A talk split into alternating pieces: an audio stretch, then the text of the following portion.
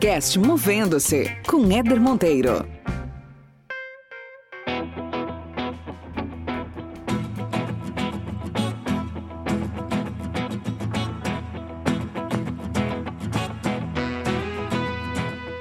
Muito bem, muito bem. Está começando mais uma resenha aqui no podcast Movendo-se.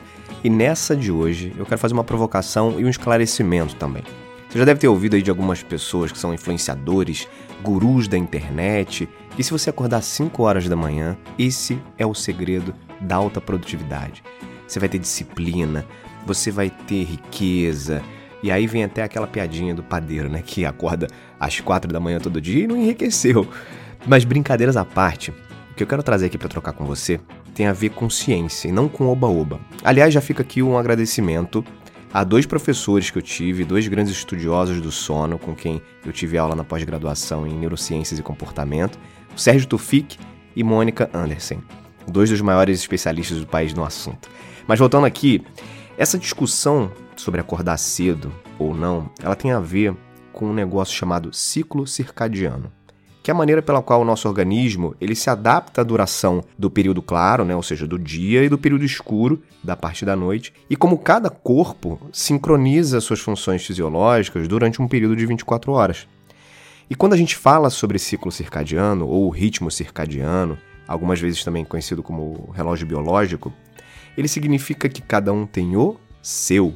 E por isso que para algumas pessoas acordar cedo é sinônimo de energia, vitalidade, a pessoa fica super disposta. Outras é como acordar com o pé esquerdo, acorda com um mau humor danado. E não é só o horário de acordar que impacta, a quantidade de horas de sono também. Então tem pessoas que precisam de menos horas, então tem gente que dorme 5 horas aí de, de sono e já ficam super satisfeitas, tem gente que precisa dormir 8 horas, tem gente que precisa dormir 10 horas, e tá tudo bem com isso, tá tudo bem com essas diferenças.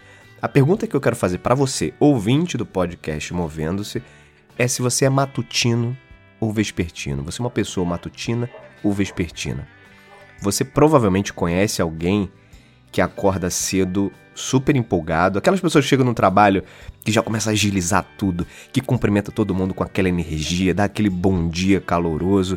E você conhece alguém também que tem mais dificuldade para acordar cedo e aí aquela pessoa já chega com uma disposição um pouco diferente, que parece que trouxe a cama junto com ela. Esse tipo de pessoa, inclusive, quando escuta um bom dia muito energético, ela pensa assim: meu Deus, de onde esse ser humano tira essa disposição? Mas essa pessoa que chegou com muita preguiça, ela pode, por exemplo, ser uma das últimas a sair do trabalho tranquilamente e vai estar tá cheia de energia quando sair. Ela pode ser uma pessoa que vai ter muita, muito foco, muita atenção para uma reunião no final do dia ou para aproveitar um happy hour à noite, vai estar tá super empolgada. Então essas diferenças fazem parte de acordo com o seu tipo de ritmo circadiano. E além dos matutinos e vespertinos, tem um terceiro tipo de pessoa também que são aqueles indiferentes ou seja, são pessoas que não gostam nem de acordar tão cedo e nem de acordar tão tarde. Isso significa que elas também têm um pouco mais de adaptabilidade com horários extremos. E por que, que é importante compreender esses aspectos de perfil, de ritmo circadiano? Porque nem todo mundo tem a mesma energia para ser produtivo nos mesmos períodos do dia. Simples assim. Então, quando você aí, guru da internet, fala para um sujeito que é vespertino que se ele não acordar às 5 da manhã todos os dias ele não vai ter sucesso, você está cometendo um grande erro e pior, você está fomentando um sentimento de fracasso naquelas pessoas que tentam, mas não conseguem se adaptar a esse tipo de jornada. Aí você pode vir e falar assim: ah, Eder, mas tudo na vida é uma questão de hábito. Se você se acostumar a dormir cedo, acordar cedo todos os dias, você vai passar a ter essa rotina em algum momento. Sim e não, eu diria. É claro que se você começa a construir um hábito, uma rotina, a tendência é que você comece sim a se adaptar àquela nova janela de horário. Mas isso não significa, por exemplo, que você vai se sentir bem, que suas funções cerebrais estarão todas em seu melhor funcionamento. Quem é matutino vai ser sempre matutino, quem é vespertino vai ser sempre vespertino, ainda que comecem a doutrinar seus horários de dormir e acordar. Um outro fator crítico para observar com muita atenção é a higiene do sono. Todos nós, seres humanos, a gente precisa além de dormir um número de horas suficiente, e aí isso varia de pessoa para pessoa, né, como eu comentei no início do nosso bate-papo, a gente precisa também de horas de qualidade. com número suficiente, por exemplo, de horas de sono profundo, chamado sono REM. Às vezes, por exemplo, você, você já deve ter passado por essa experiência, às vezes você dorme uma quantidade de horas super boa, na tua opinião, e mesmo assim você percebe que acordou cansado, cansada. Isso provavelmente aconteceu porque a qualidade do seu sono foi ruim. Então não adianta você dormir muitas horas se você não consegue ter uma qualidade de sono boa. E sono, minha gente, é igual comida, igual água, é essencial para nossa sobrevivência. Problemas de, de privação de sono, que inclusive afetam milhares de pessoas no mundo, trazem uma série de impactos no desenvolvimento das pessoas, trazem impacto, por exemplo, na memória. O sono ele é o principal agente de consolidação de memória. A gente está num mundo tão alucinado hoje em dia e dormindo cada vez menos que no trabalho a gente fala assim: ó, oh, me manda um e-mail sobre aquele assunto para eu lembrar de te mandar um e-mail. Olha que coisa doida. Além da memória, o sono ele afeta sistema imunológico, ele afeta metabolismo, ele afeta cognição. Ele é essencial para recarregar nossa energia. O corpo precisa disso. Você não coloca o celular para carregar toda noite, para ter bateria cheia no dia seguinte? Então, com a gente é a mesma coisa. Para ter bateria cheia no dia seguinte, você tem que ter sono, tem que ter sono de qualidade. Do contrário, você não vai ser produtivo, produtiva no dia seguinte. E tem muitas evidências de que sonolência e fadiga, que são causadas por esse desalinhamento do ritmo circadiano ou privação de sono, elas têm causado diversos acidentes graves em segmentos como indústria, uh, transporte e causa também muitos erros médicos cometidos por plantonista, residente, médicos, enfim.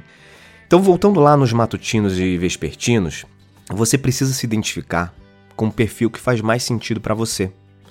Você precisa se reconhecer nesse perfil e traçar estratégias para você usar o melhor potencial do seu corpo, por exemplo, tentando concentrar atividades que exigem muito da tua decisão cerebral para os horários que você se sente melhor.